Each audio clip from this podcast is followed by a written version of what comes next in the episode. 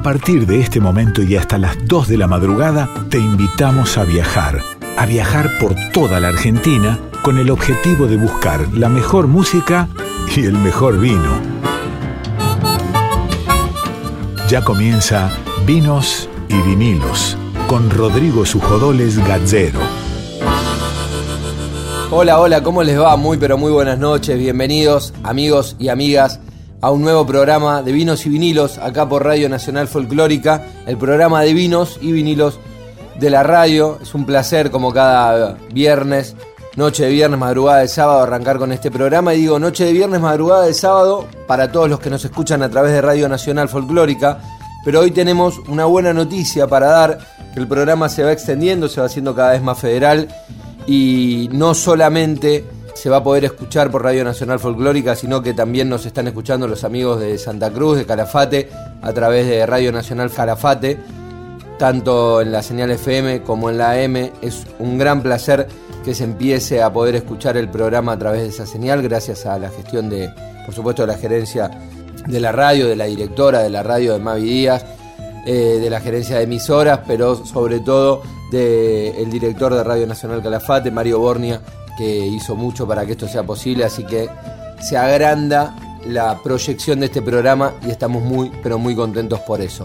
Hacemos este programa, quien les habla, Rodrigo Sujodoles Gacero, en la conducción, por supuesto que no estoy solo, y no solo no estoy solo, sino que cada vez estoy más y mejor acompañado y además eh, se va agrandando esta familia de Radio Nacional Folclórica porque seguimos con la producción de Darío Vázquez, que está en todos los detalles de este programa. En la musicalización está Nico Vega y en la columna de cine Laura Tomala, que cuenta con nueva productora para esa columna de cine, que es Maru Paz, así que le agradecemos muchísimo a Maru por, por esta incorporación y le damos la bienvenida a la familia de Vinos y Vinilos. Para el programa de hoy tendremos dos entrevistas que, disfrutamos muchísimo hacer. Una que tiene que ver con el mundo de la música y es nada más ni nada menos que la gran Amelita Baltar, un ícono de la canción porteña, un ícono de la canción de Buenos Aires. Es quien le puso por primera vez su voz a himnos porteños como el caso de María de Buenos Aires, Chiquirín de Bachín o nada más ni nada menos que Balada para un Loco. Así que Amelita va a estar charlando con nosotros y lo va a hacer también acerca del show que tiene mañana, en realidad de este mismo sábado, ya hoy es sábado, en el Torcuato Tazo y vamos a estar hablando de ese show. Seguramente nos contará con qué se, encontrará aquel y aquella que vayan a ver a Melita al Tazo, con qué canciones y qué músicas eh, podrán disfrutar en ese concierto. Y en el mundo del vino hablaremos con una bodega, más que con una bodega, con una productora en particular, que es con la gente de Fecovita. Vamos a hablar con Marcelo Parolaro, que es el sugerente de enología de Fecovita. Fecovita es una red de productores que tienen gran cantidad de marcas, marcas populares, y nos gusta hablar de eso también, porque por supuesto que está buenísimo hablar con grandes enólogos, con los vinos premiados, que son los que se terminan llevando muchas veces como el mainstream del marketing y de la comunicación, pero la realidad es que cuando uno va a una góndola se encuentra una variedad tremenda y hay muchos vinos que son los que terminamos tomando todo el día, todos los días, los vinos más de la diaria, y esos vinos tienen una historia detrás de cada realización, y acá en Vinos y Vinilos también queremos hablar de ese tipo de vinos, y por eso hoy vamos a estar hablando con la gente de Fecovita. Este programa, como siempre, cuenta con la edición de Diego Rosato y del Tano Salvatori, Vamos hasta las 2 de la madrugada, como todas las noches, en esta noche de viernes, madrugada de sábado, haciendo vinos y vinilos. Arrancamos con música. Nico Vega eligió para esta apertura del Chango Nieto Estrella Fugaz.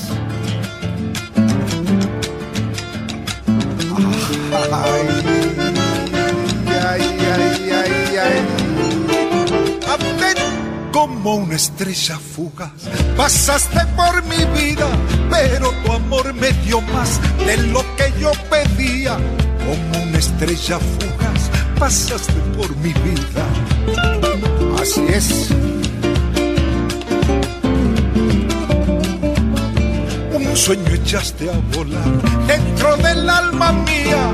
¿Cómo le puedo explicar que fuiste flor de un día? un sueño echaste a volar dentro de la mamita.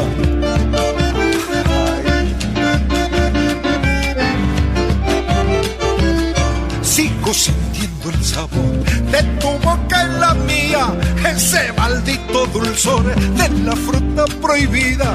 Sigo sintiendo el sabor de tu boca en la mía, me ilumino el corazón, tu estrella fugitiva. Y a donde quiera que voy, te sueño noche y día, aunque haya sido este amor, encuentro y despedida.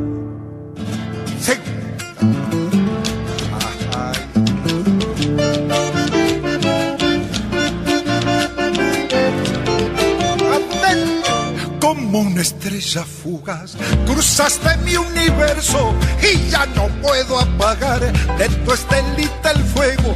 Como una estrella fugaz, cruzaste mi universo.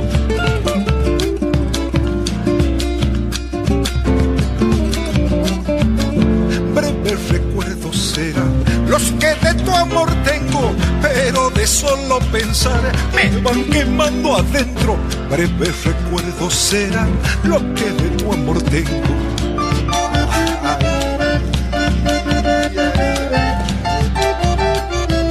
Si vuelves a titilar adentro de mi pecho, ya no tan solo serás vislumbre de un momento. Si vuelves a titilar adentro de mi pecho, me ilumino el corazón, tu estrella fugitiva. Y a donde quiera que voy, te sueño noche y día.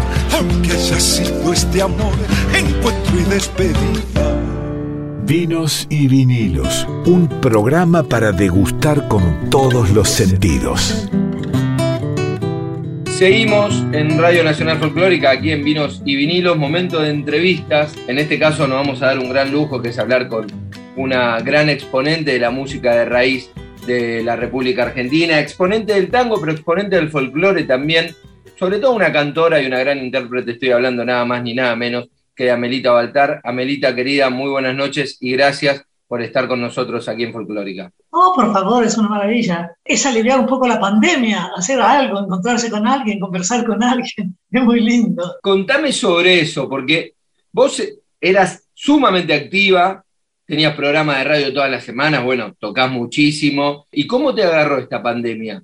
Que te encerraste, que quedaste, que tuviste que quedar más en tu casa. Claro, al principio parecía que en un mes, dos meses todo terminaba. Pero cuando empezó la pandemia, el día que cerraron todo, que empezó, yo el día anterior tenía que irme a una gira por Brasil. Pero cuenta así que quedó todo sin nada. Después dije, bueno, pero se dejan para dos o tres meses. Parecía que todo, dos o tres meses iba a pasar. Pero no pasó e hice algo que no hacía hace muchos años, soy sincera solamente tomaba los libros de, tango, de esto, de los poetas, para, por la audición, ¿viste? Eh, y de pronto eh, empecé a, un amigo mío me empezó a traer libros, libros, y más o menos me he leído 30 libros, todos buenos libros, nada de novelistas. ¿eh?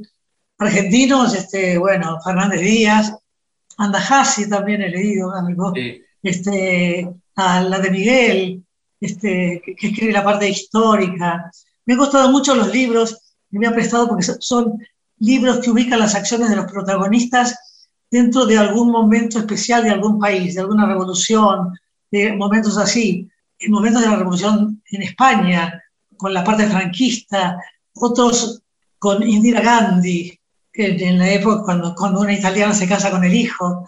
He aprendido de grandes personajes, ¿viste? Porque eso es lo que me gusta, que los, los personajes los protagonistas están metidos dentro de una, de una historia, de un momento, de un país histórico, ¿viste? Este, como la Indira Gandhi, con todas sus cosas, y ahí enterarte de esa mujer estupenda, y de que ella hablaba de, de Gandhi también, y ella se acordaba cuando era chica, y las fotos con Gandhi, por decirte una, que es uno de los libros que me marcó, se llama El, el Sari Rojo, es maravilloso, tanto así que le dije a, mi amigo, espérate que lo terminé de leer, pero lo voy a empezar a leer de nuevo. Me dice, no, no, déjame, se lo llevó, es un amigo mío, vive a casa. No, no, no, va siempre, va siempre al tazo de toda la vida. Y este, y dice, no, lo voy a leer yo primero, y después te lo, te lo, devuelvo para que yo lo lea. Bueno, como ese tantos, tantos libros de, de, de Vargas Rosas, digo también bastante, he leído, eh, no, leí algún García Márquez que no me gustó, de cuentos que no me gustaron. Lo que pasa es que de García Márquez he leído, hace, hace más años he leído todo, todo lo de él, ¿viste? Desde Años de Soledad, estando en Roma, cuando Piazzolla grabó con Jerry Mulligan. En esa época, el 74, yo estaba leyendo Años de Soledad. Por eso, Años de Soledad se llama uno de los temas del disco ese, Años de Soledad. Porque yo estaba leyendo el libro y, y a Astor no le había puesto nombre, porque él decía que nomás escribir era fácil, pero ponerle nombre era dificilísimo. Así que le había puesto todos los temas que había escrito, Reminiscencias 1, Reminiscencias 2, 3, 4. Y un día que fuimos a Milán, que estaban grabando ya ellos dos, la orquesta estaba grabada, yo termino 100 años de soledad y cierro y ellos vienen al, al, control a escuchar lo que habían grabado. Y yo le digo, Astor, esto se tiene que llamar 100 años de soledad. Y él me dice, no, 100 años, no, dice, porque vamos a tener, vamos a quilombo con García Márquez. Dice, entonces dice, años de soledad nuevamente. Y le dice a, a, Jerry, oh, listen, Jerry, a Melita dice, Years of Solitude. ¡Wow! Fantastic, dice Jerry Mulligan. Y, y, le quedó años, fue el primer tema de lo que escribió esto que le quedó años de, soledad. Y eso lo leí. Ahora leí algunas páginas cuando leía otro libro de, de García Márquez, abrí y releí algunas, algunas páginas de años de soledad. Porque hay libros que son como, como Biblias, ¿viste? Eh, así que he leído casi 30 libros en la pandemia. Tremendo. Tengo, tengo aquí la mesa llena. Así que bueno, y ahora será tanto que me olvidaba de cantar. Entonces ahora que voy a cantar y que voy a ir al tazo, que amo, eh, empecé a sacar la carpeta para ver todo lo que había cantado. Y si bien sé las letras, pero bueno, Balada por un loco, Chiquilín de Bachín, Balada para mi muerte, los piazodas, eso sí. Pero los otros tangos, de pronto, y entonces he empezado, tengo acá en la mesa la, la carpeta con, con, los tangos y, y, los estoy repasando. Y voy a hacer uno, uno nuevo, no nuevo, de Piazzolla también, que se llama Preludio para un canillita, que después de 40 años lo voy a volver a cantar. Así que no sé, ¿qué más querés que te decir? no, sabes que, bueno, el, el show de, del Tazo eh, está buenísimo que, y, y está buenísimo sí. saber este repertorio y esto de que después de tantos años vas a volver a cantar Preludio en Canillita.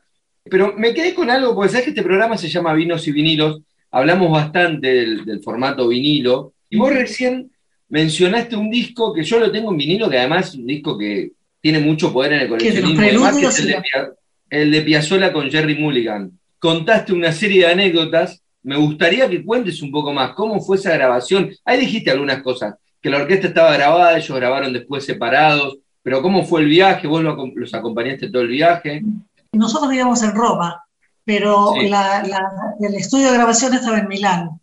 Y entonces, este, bueno, primero Piazzolla grabó toda la música, como hacía siempre, de todos, y después se le ponía el sonido. Entonces grabó todos los temas, y entonces después ya, ya pusieron fecha para que Jerry viniera de Estados Unidos. Y, y. Astor había escrito todo, y entonces llega, bueno, el primer día estuvimos, salimos, comimos, esas cosas, a Roma llegó Jerry, y, este, y después ya en Milano, eh, cuando Astor le pone las partituras a Jerry, Jerry le agarra un ataque y se encierra en el hotel y no quería salir, no salía, quería grabar, tomaba whisky, viste, este, y Astor dice, ¿qué le pasa Astor? Que es todo medido para grabar, era, viste, no se tomaba, no, esto, otro. Lo que pasaba es que Jerry, Astor había escrito, había escuchado a Jerry, nunca había visto, había escuchado las grabaciones de Jerry, viste, que todo eran todo bárbaro. Entonces él escribió de acuerdo a lo que había escrito, a lo que había escuchado. Claro. Pero Jerry no era lector. Ah. Leía, sí, pero no era, todo eso que tocaba no lo leía. Él tenía una guía de algo y después él, él, era free. Entonces ahí le agarró un ataque y le dijo a Astor, Astor, te, te confundiste, tendrías que haberlo llamado Stan Getz. Él es un lector. Ese es lector, lector, yo no. Y Astor le dice, no, no, pero Jerry, por favor, no te preocupes, y qué sé yo, y empezó medio como a peinarlo, palabra que se usaba mucho con Troilo, porque a Troilo le hacían los arreglos y él después los peinaba, le, le sacaba lo que no, hasta que quedaba el arreglo que era el sonido de Troilo, ¿viste? Lo hacía con los de Astor y lo hacía con tan...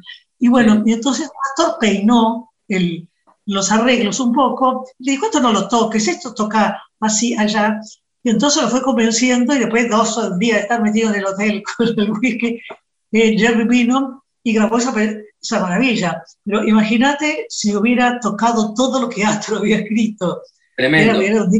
Era, era, era, saltar el rebote de las paredes. De todos modos, lo que tocó es estupendo, tenía un feeling, Jerry, para tocar, era encantador, ¿viste? Así que bueno, y así fueron grabando de a dos temas más o menos, dos, tres temas, varios, estuvimos varios días en, en Milán. Un solo tema escribió Jerry de ahí, que creo que era Cierra tus ojos y no me acuerdo qué. Y canta, y canta, no cierra tus ojos y no sé qué. Ese lo escribió Jerry, lo tocó de Estados Unidos. Este, y los demás este, se llamaban todos reminiscencias 1, reminiscencias 2. Y hasta después se le fue poniendo, le fue poniendo nombres, ¿viste? Se, se destapó con Años de Soledad y este, lo, lo, tenés Años de Soledad bien, ¿no? Porque sí, claro. es divino.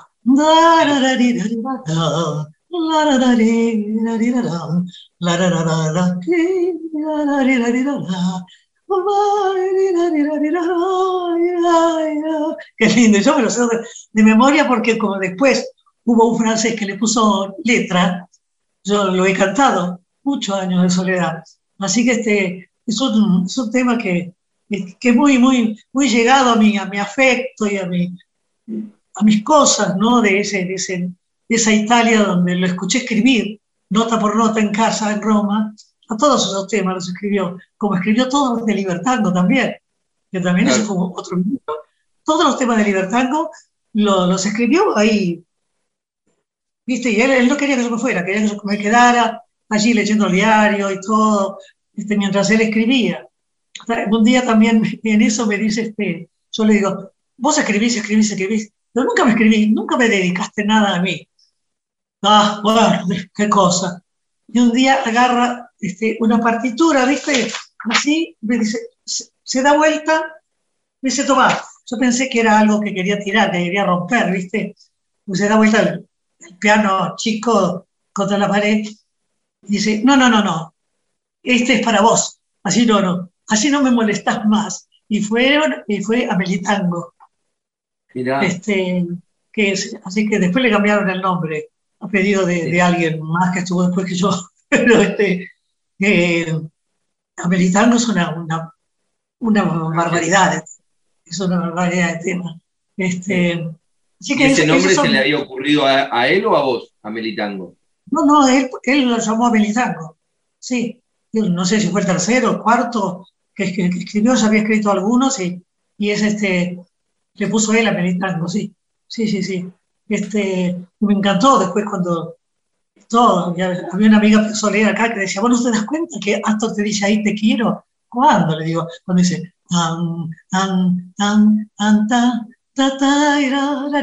cuando dice, dice, te quiero, después va subiendo, y va subiendo, viste, de, de tono, esa cadencia, y termina, ta, ta, ta, y dice, ahí dice, te quiero. Digo, vos, deja que que la, me la crea yo, pero yo no soy de las que me creo, ¿viste? Que diva, que diosa, que esto, que lo otro. No, no, yo soy la tipo más sencilla del mundo, ¿viste?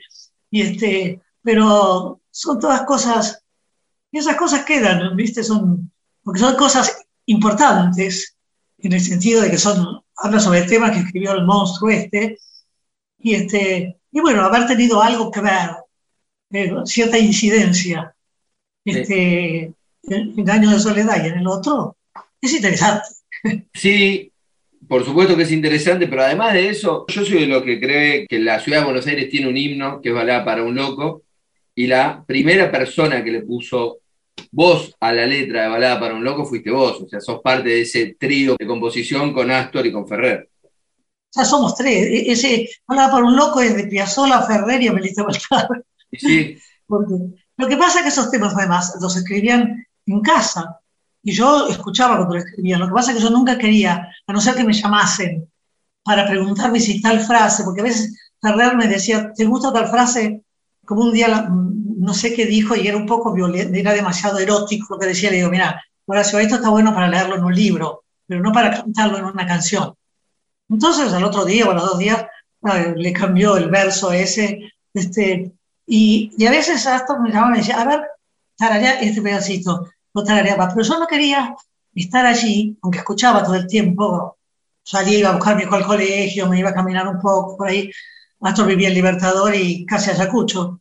No quería escuchar ninguno de los temas porque por ahí cambiaban algún compás, ¿viste? O cambiaban alguna palabra. Ferrer traía el otro día, porque llegaba a casa siempre a las 3 de la tarde, así, por ahí había cambiado algo. Entonces Astor un poco modificaba la melodía. Y si yo ya estaba con la oreja parada, fue peor cosa que aprender algo mal. Entonces, si bien todos, todos los temas los escribieron con mi presencia allí, yo hasta que no estuvieran, dijeron, bueno, lo terminamos, ahí entonces yo lo escuchaba todo. Ya lo, ya lo tenía orejeado, ¿viste? Pero ahí yo tomaba la letra, este, Astor me lo pasaba por el piano, pero era tan exigente que le dije, mira, vamos a hacer otro sistema. Vos lo grabás, ¿viste? Y yo lo aprendo grabado, porque vos y yo, si no, a los 10 minutos estamos peleando. Porque él dice, no, acá era, aquí subías, acá un semitono. Mira, déjame. y este, pero bueno, todas esas cosas uno. Y baladas tuvo eso. Lo que pasa es que cuando terminábamos baladas, llamaron del festival que querían un tema. Y estos temas que escribía, que quería estrenar, si era posible, al otro día, ¿viste? Y entonces pedían un tango de tres minutos y medio, como, como más o menos es, un tango tradicional. Y él mandó esto, y se, y se lo rechazaron, porque dijeron, primero tiene dos recitados, segundo el ritmo de tango más o menos, y además dura cuatro minutos y medio. Y bueno, fue, eran unas discusiones que hablaba hasta, además había un, un, jurado impresionante, eh, eh, estaba Vinicio de Moraes, eh, Garrido, ese músico impresionante mexicano, estaba Chabuca Granda, por nombrarte a tres, eran los, eran los, los que habían hecho la selección de esos temas, porque como era un, festival de toda Latinoamérica, había cantantes venezolanos, mexicanos, ¿viste? Y el tango, el tango, tango que lo cantaba Sobral, que era Hasta el último tren, de Ahumada y Camilleone. Y Balada por un Loco, bueno, Balada por un Loco tuvo 12 puntos y el otro tema 8. Pero ¿qué pasaba? Hubo un, digamos, una matufia porque, entre una grabadora que no quería que ganara Balada por un Loco y además otros que decían que era un tango oligarca porque hablaba de Callao y de Arenales, los tangueros así de, izquierda, ¿viste? Y bueno, la, la, cosa está que, por, por ejemplo, Pugliese, que era comunista, él, me parece perfecto, lo grabó sin letra. Así no, así no se escuchaba ni Arenales, ni Callao, ni, ni nada de eso, ¿viste? Y bueno, y no lo querían, no sé todo lo que hizo, que finalmente lo aceptaron al tema. Y yo tuve que subir al escenario del Luna Park con varios micrófonos ahí adelante, porque lo transmitían. Yo que siempre cantaba con el micrófono en la mano, ¿viste? Estaba nerviosísima. Nerviosísima. Además gritaban la popular porque habían, le habían dicho que cuando dijeran Piazzola, y el tema chiflaran. Entonces, cuando dijeron Astor Piazzolla, Balada por un Loco, Melissa Baltar, era una silbatina, todos los de la popular, no sabían por qué. Es como somos los, muchos los argentinos, y sobre todo los porteños, viste que en una cancha de fútbol, en una cosa acá. Cuando nos juntamos, nos masificamos, se nos, sale el, diablo, viste. Y entonces se pueden hacer como una cancha de fútbol, por ahí se dicen barbaridades y todo. Que he ido a canchas de fútbol, yo también soy gallina, pero he ido hace años. Estaba embarazada de Patricio cuando iba con un grupo a verlo a River a varias canchas de Vélez, ahí en la cancha de River. Este, no, yo no soy una tipa que ando. A mí me gusta saber un poco de todo. Y esto, por eso estos libros, igual que escuchar música.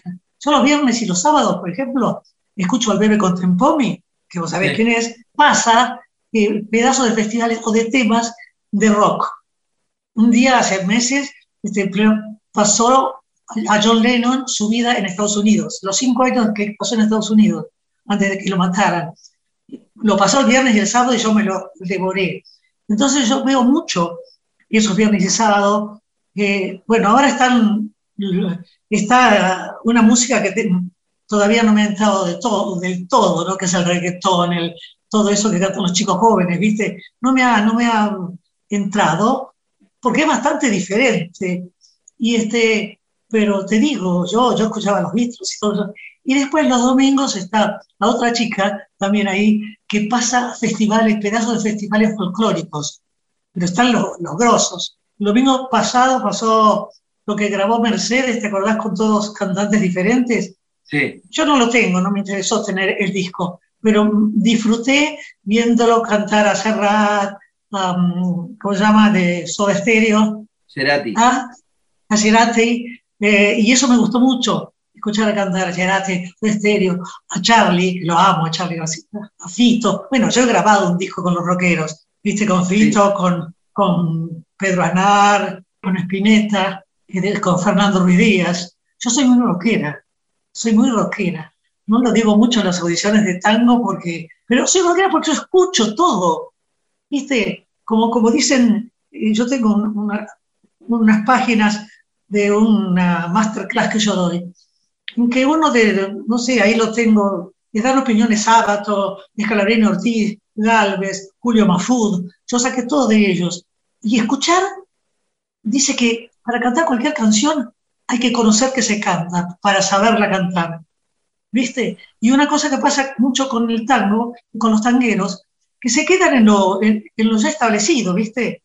Y, lo cantan y lo largan. Es más, yo veo que yo que, yo que doy este, mis cursos de, interpretación, veo que de pronto alguien empieza a cantar una parte que es que, que, el protagonista está re triste y, que realmente musita, sería musitado eso, lo canta a los gritos y, no tiene nada que ver, te das cuenta, porque hay que saber que se canta para saber cantar.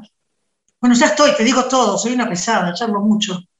No, pero no, me hablaste de, tu vínculo con el rock, por supuesto sos un ícono del tango también, pero hay todo un inicio folclórico en tu carrera, ¿no, Ame? Amo el folclore. Yo iba todos los lunes y los jueves a, esa radio donde vos estás, que era Radio Mundo, sí. Eh, porque estaban los fronterizos y muchas veces con Eduardo Falú. Después los martes y viernes estaban los chanchelitos. Pero yo había entrado a los 18, 19 años con los fronterizos. Entonces con alguna amiga este, nos íbamos a verlos, a las 8 de la noche allí. Y las veces que estaba Falú también, porque yo cantaba mucho el, el folclore de Dávalo, de Falú, de, de Castilla, de Leguizamón, de, bueno, de Armando Tejada Gómez, de Atahualpa. Yo cantaba un folclore grosso, ¿viste? Me gustaba lo que cantaban ellos.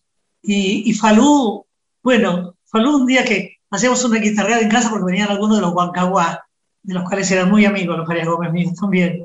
Este, y venía alguno, dos o tres, y alguna de las amigas con las que íbamos a escuchar. Le digo, Eduardo, ¿usted no vendría tal día a casa? Le digo, vamos a hacer una pequeña guitarreada, hacer algo así. En esa época no, no, no se grababa ni, no había fotos, así que no las tengo. Y vino a casa y en Ayacucho, entre Arenales y Juncal, y ahí salgo yo por Arenales, por la balada. Y este, yo le digo, de, viste, yo una chica nacida ahí a la vuelta, en Riobamba y Juncal, era toda, y le digo, don Eduardo, usted, si quiere venga con su señora. Ay, niñita, ¿qué me está diciendo? La voz que tenía Llevar a mi señora allí, con todas esas rubiecitas tan lindas, es como llevar naranja al Paraguay. No, no, voy solito, voy solito. y vino, y vino a casa, este, y yo era muy amiga de, Hernán Figueroa Reyes también, ¿viste? De uno de los fronterizos de Moreno, de la voz baja, así, este, cuando grababan, él se venía a la biblioteca de casa y mamá tejía en la biblioteca en un sillón y él me pasaba temas.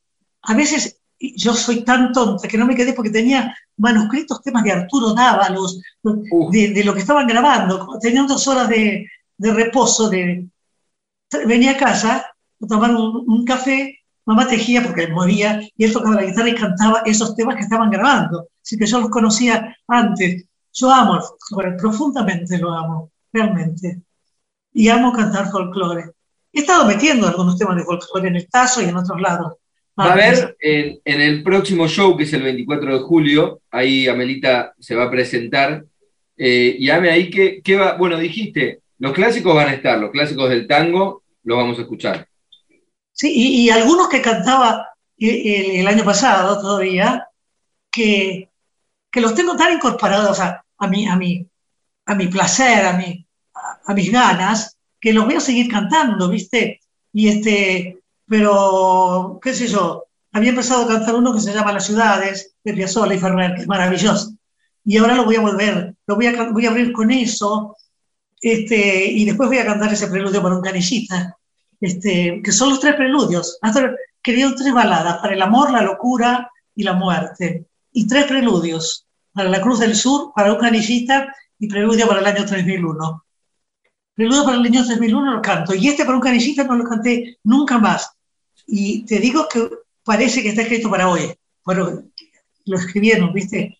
Como que lo fuera a estrenar, porque dice cosas, dice cosas muy bravas, pero siempre dice la cosa brava y después le da la salida linda, ¿viste? Cuando dice somos los sabios del estómago vacío, lo único nuestro son las ganas de comer.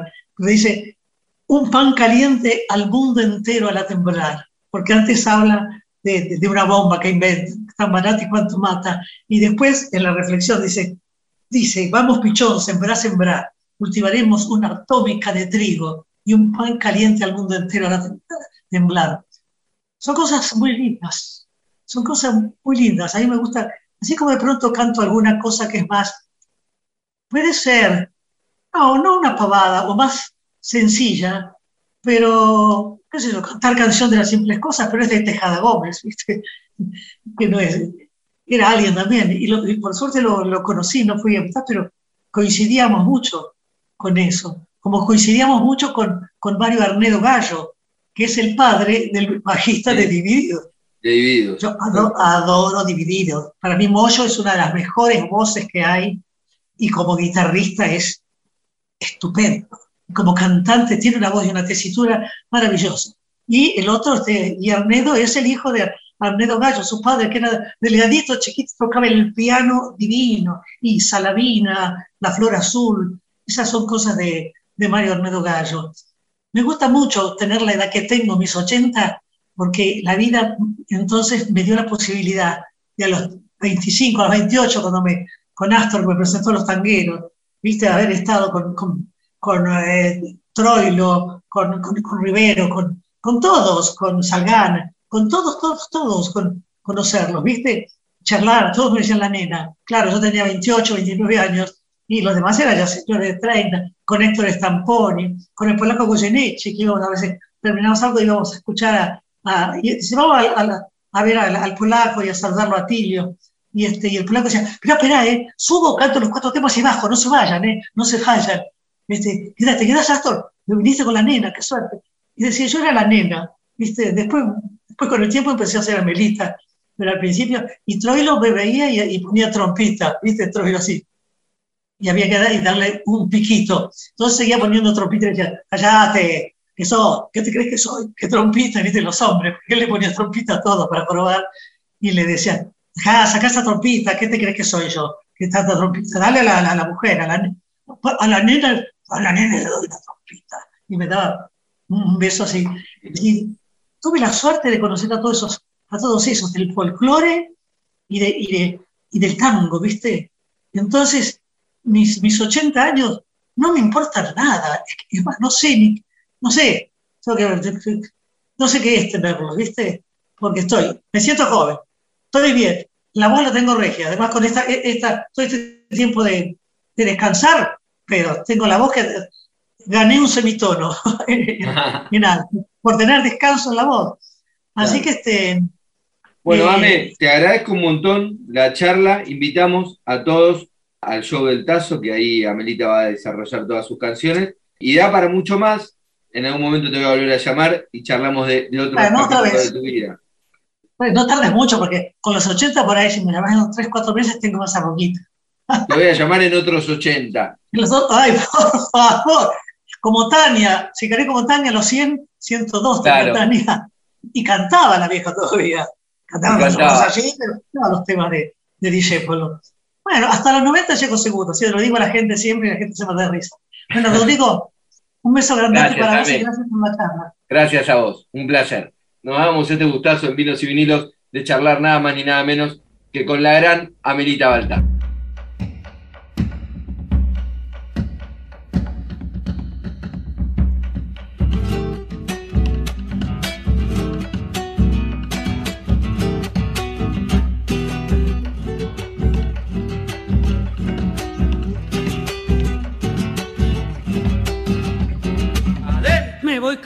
del río para sentarme en la arena y gozar de la frescura de la mañana serena.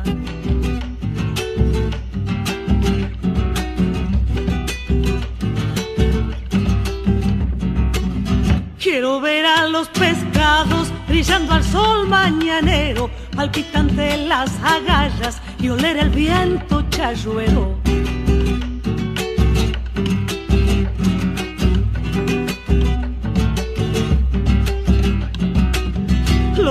Dorados relucientes son rastro de las auroras que en la arena de la playa mi corazón atesora. Sangre y espuma en la arena, corazón del mismo río, escama de plata y oro, blasones del amor mío.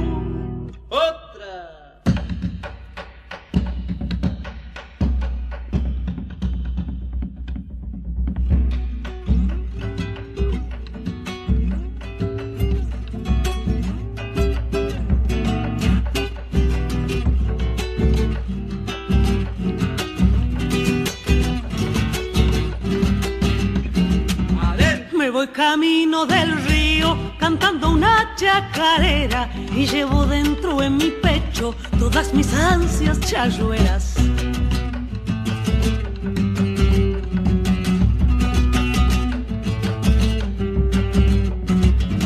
Quiero ver a las chayueras con la falda a la rodilla, espantando las mojarras, chimpando cerca. Bueno, y después de esta nota fantástica, de Amelita Baltar, fantástica, hablar con Amelita es hablar con un pedazo de la historia de la música porteña.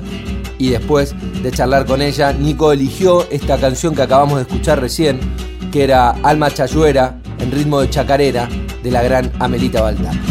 Quiero ver a flor del agua nadando al bagre moreno y sentir dentro del río a mis dolores ajenos. Sangre y espuma en la arena, corazón del mismo río, escama de plata y oro, blasones del amor mío. Vinos y vinilos con Rodrigo Sujodoles Gallero.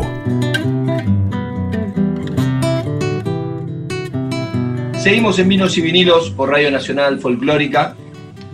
Siempre nos gusta hablar con diferentes protagonistas del mundo del vino, eh, porque bueno, el, mundo del vino es una gran industria y por supuesto tiene distintos protagonistas, ya sean los, enólogos, los sommeliers, los distribuidores, los embajadores de las bodegas, eh, incluso hasta los influencers, como se dice ahora, ¿no? de aquellas personas que, que se encargan un poco de difundir distintas líneas y demás. Y en este caso es una nota que teníamos ganas de hacer hace bastante, porque tiene que ver con una productora y distribuidora que tiene una serie de cooperativas asociadas y que distribuye a lo largo del país y el mundo, me atrevo a decir, distintos vinos de las diferentes regiones de Mendoza. Estoy hablando de Fecovita y estamos comunicados con el subgerente de enología de Fecovita, Marcelo Parolaro. Marcelo, muy buenas noches. Acá Rodrigo de Vinos y Vinilos te saluda. ¿Cómo estás? Muy buenas noches. Saludos para vos, para toda la audiencia. ¿Cómo están?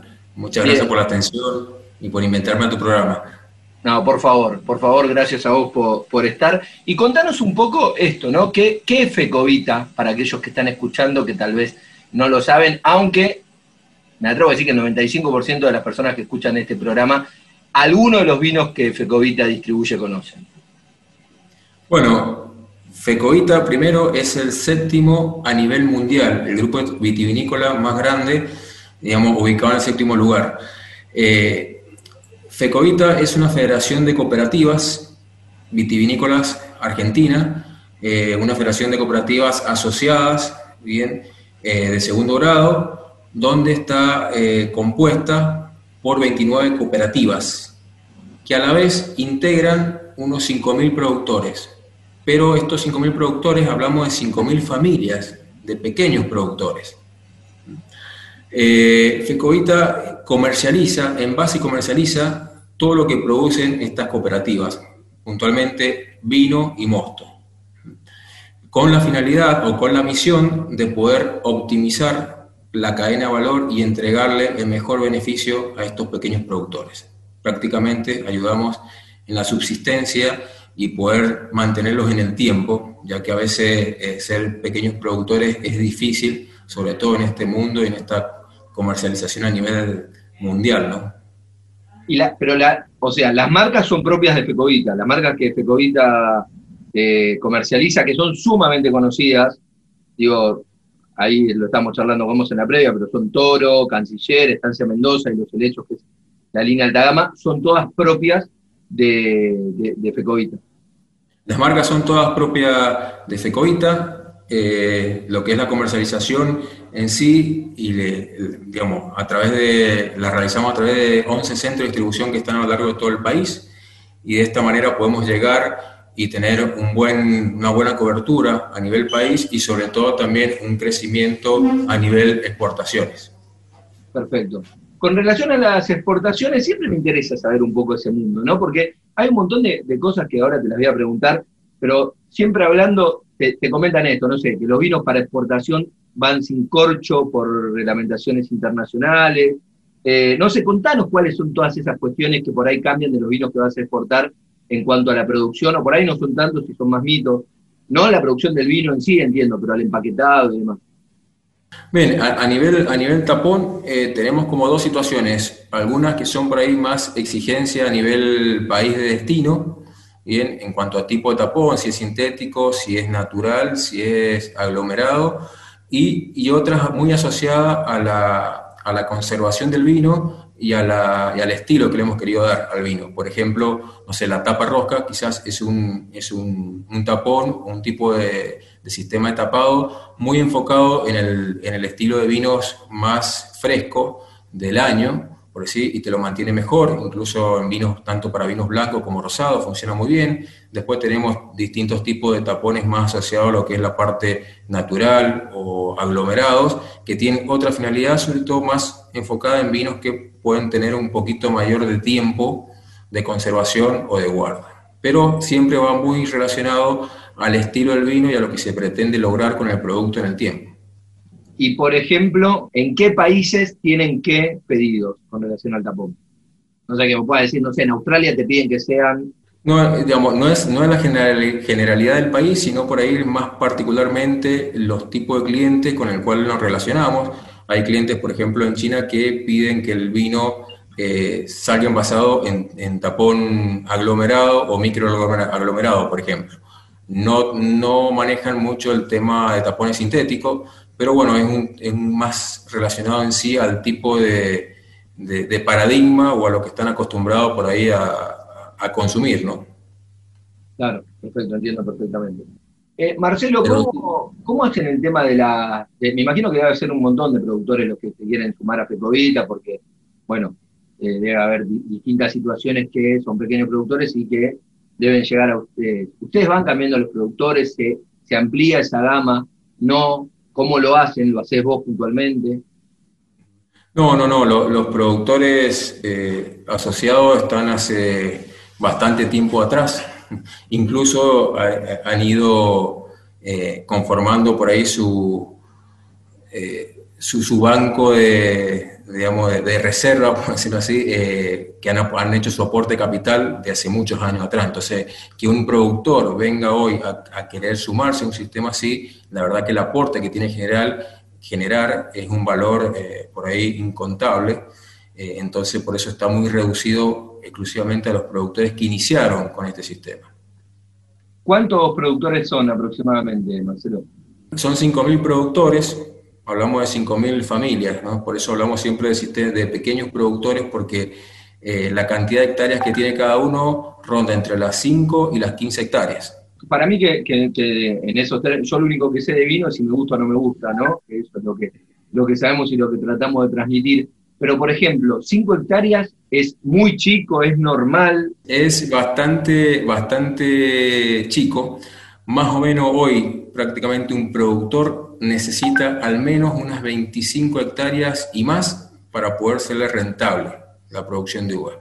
Por eso, por eso, de alguna manera, agrupamos estos pequeños productores y tratamos de darle subsistencia a través de la comercialización de los productos y, lo que logramos hacer es que a, lo largo de toda la cadena productiva buscamos ser eficientes, porque si no es imposible llegar a darle un diferencial al, productor para que pueda volver a, invertir en los distintos, eh, ya, sea para insumos que necesitan en la parte de agro como ya sean insumos enológicos que se utilicen dentro de bodega. Desde la enología, digo, desde tu laburo puntualmente, ¿no? Se me hace que debe ser bastante complejo el hecho de elaborar vinos con tantos productores tan chiquitos, no sé, en, esto, en estas cantidades que vos me decís, que eh, se necesitan 15 hectáreas como para que empiece a ser rentable. Imagino que para tu laburo debe ser lo mismo, porque te empiezan a llegar todo el lote de productores totalmente distintos, que obviamente ya lo tenemos comprobado en Argentina, la importancia del suelo, cómo cambia y demás. Eh, me imagino que debe ser todo un desafío laburar con tanta materia prima diferente, ¿no? Sí, e, e, es un desafío y a la vez es, eh, la verdad que es, un, gran logro porque tenemos primeros productores distribuidos en toda la provincia de Mendoza. Por lo cual, como decías vos, el tipo de suelo varía y la característica de cada vino que nos entregan tiene, tiene su identidad. Eh, el trabajo es, bastante amplio porque lo que logramos hacer a través de tecnología es poder parametrizar, digamos, darle distintos eh, parámetros a cada una de las bodegas, que son estas 29 cooperativas, donde el productor lleva su uva, donde se elabora el vino, y la bodega que lo recepciona, en este caso las cooperativas, ya tienen como un procedimiento, un protocolo de elaboración de ese vino que luego nos traen a Fecovita para poder comercializarlo. Es suena muy simple, pero la verdad que es una tarea diaria atrás de mucho trabajo, de mucha coordinación, de, de mucha integración y de, por decirlo así, de un, de tener un solo hilo conductor, que a veces es muy difícil de lograr cuando hay mucha gente, eh, muchas personas atrás de, todo el proceso. Así que la verdad que es, es un desafío, como lo decís vos, pero es muy lindo y es, muy, un gran desafío. Viendo una presentación que nos enviaron ustedes incluso y, charlando un poco con, con vos, escuchándote lo que decías, los pequeños productores envían sus vinos y ustedes se encargan de la fracción y la comercialización. Ahora digo, esto me hace pensar que pero vos corregime, ¿no? Por supuesto. Me hace pensar que, no sé, la niña del canciller, que es un vino que lo vemos en un montón de supermercados y que la propuesta, y además ustedes son los número uno en venta, quiere decir que venden un montón, me hace pensar que los vinos en realidad son distintos. Porque digo, vienen de distintos productores y si bien más o menos la gama puede ser la misma, los vinos difieren, ¿o no? Sí, sí, tal cual. Difieren no solamente por, por el lugar de donde vienen, sino también por el tipo de variedad. Eh, digamos, tenemos prácticamente todas las variedades de, uva que, se plantan en, Mendoza, eh, tenemos, tenemos todo. Eso es lo que nos da como por ahí el diferencial de poder disponer de diferente materia prima, ya sea por variedad de uva como por tipo de zona, que nos permite tener estos tipos de blend o blendear o diferenciar de alguna manera en un mismo producto como canciller, tener diferentes gamas de, vino y estilos de vino. Eso es, la ventaja de tener tanta amplitud dentro de, la provincia. Pero incluso son distintos en la misma gama, digo, en la misma etiqueta puede ser que yo tome un canciller hoy un canciller después y sean diferentes. De la misma gama me refiero, ¿o no? No, no, no. dentro de la misma línea tratamos, a ver, es importante esto porque trabajamos con una materia viva, lo cual tratamos de hacer que todos los años sea lo más parecido en el estilo que buscamos en una línea de vino. Lo cual, bueno, jugamos con muchas condiciones climáticas que hacen que la uva difiera de un año para el otro, lo cual no es igual, y eso eh, un poco ahí empieza a actuar la parte o la magia enológica por tratar de, asimilar un mismo estilo y lograr un mismo estilo en el tiempo, ¿no? En una misma línea de vino. Ese es el gran desafío que tenemos. Algo que me llamó mucho la atención, Marcelo, es que uno de los vinos de ustedes es el segundo más vendido en el mundo, que es Toro. Sí, sí, la marca Toro es segunda, la segunda marca más vendida en el mundo, después de Galo. Después de... De Galo, que es otra, eh, eh, digamos, Galo es una de, de, las empresas vitivinícolas a nivel mundial, la número uno en ventas eh, de vino fraccionado. Mirá, y o sea que Toro es la más, la segunda. Segunda marca a nivel mundial más vendida. ¿Argentina o no, del mundo?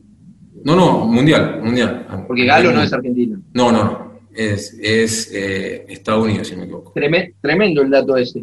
No, sí, sí, sí, la verdad que uno, uno lo escucha así, parece eh, simplista, pero eh, es una dimensión que a veces no, terminamos de, comprender, ¿no? Y en esto también, a, nivel cooperativa, somos la primera cooperativa a nivel mundial, digamos, como estamos, estamos posicionados por la cantidad de, litros de vino que vendemos, ¿no? En esto es un dato por ahí no menor que no he nombrado, que eh, comercializamos 22 millones de litros mensuales de vino. Contame cómo es la gama de Toro, de la, marca Toro, qué cantidad de etiquetas tiene. Bien, nosotros arrancamos por, la base de gama, que sería el Tetra Brix, con la marca Toro. Después tenemos eh, una línea de bivaretales, que ya eso van en botella, con la marca también eh, Toro Viejo. Y después tenemos la línea Toro Centenario, que ya es un segmento un poquito más arriba, donde tenemos ya monovaretales, entre ellos Malbec, Bonarda, Syrah, eh, Cabernet Sauvignon, bueno, distintos, distintos varietales eh, producidos por, por las cooperativas. Que para tener una idea, eh, ¿en qué precio, por ejemplo, está la línea de la monovarietal?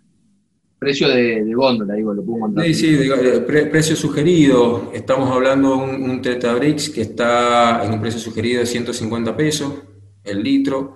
Eh, un Vivaretal Toro Viejo, que puede ser un Bonarda Syrah o un Bonarda Malbec o un Syrah Malbec, en cortes, que eso está, está alrededor de los 180 pesos la, botella, y ya un toro centenario que está en, entre los 200, 220, 230 pesos la botella. Estamos hablando siempre de precio sugerido, ¿no? Perfecto.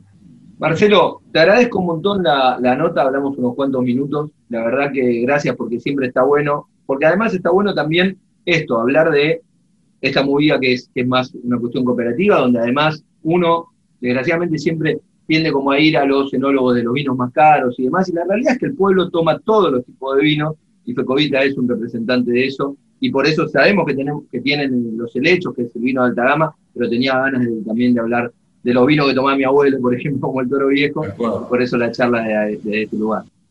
No, la verdad, la verdad que agradezco porque es como así vos, siempre por ahí se hablan de los vinos de, alta gama, los enólogos reconocidos, y está bueno de, hablar de lo que se toman todos los días.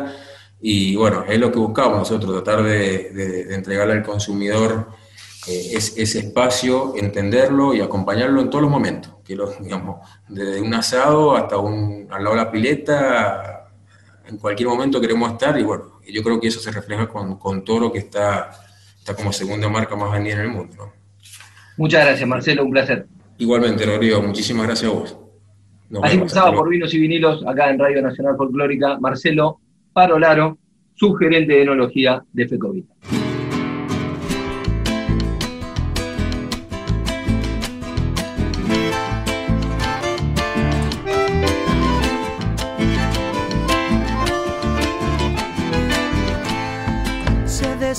Los gurises padeciendo algún dolor.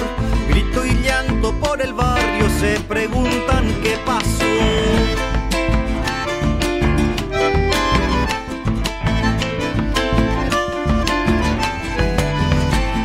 Entonces sucede lo que siempre sucedió, comadres corriendo a buscar un buen doctor.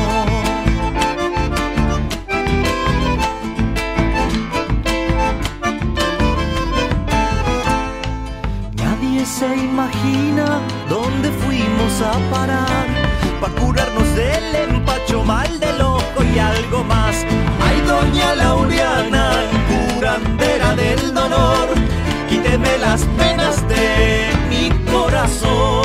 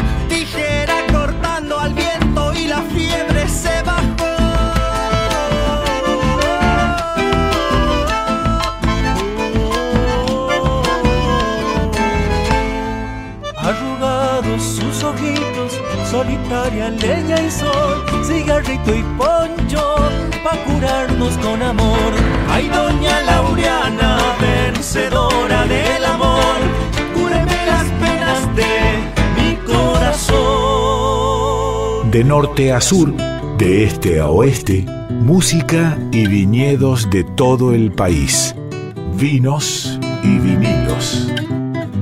Ya nos estamos despidiendo, nos vamos, ya viene Sandra Ceballos con Jayaya, el programa de pueblos originarios de la radio. Y les recuerdo y les agradezco a todos los amigos de Radio Nacional Calafate.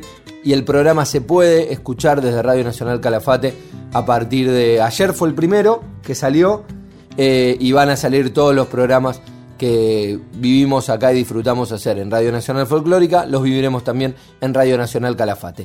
Chau, gracias y hasta el próximo viernes, sábado aquí en Folclórica. Soy la del cabello suelto y una luna en la cadera, cascabeles en mi canto, sacan el dolor afuera.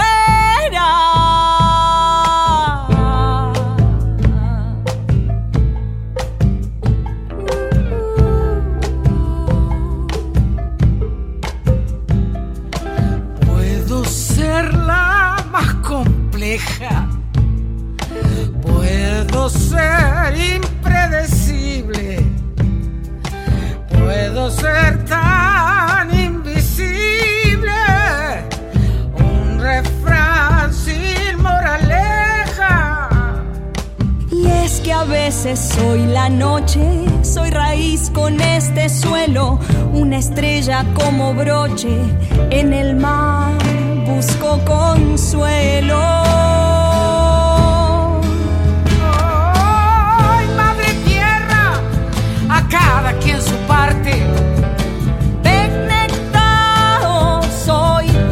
Doña madre,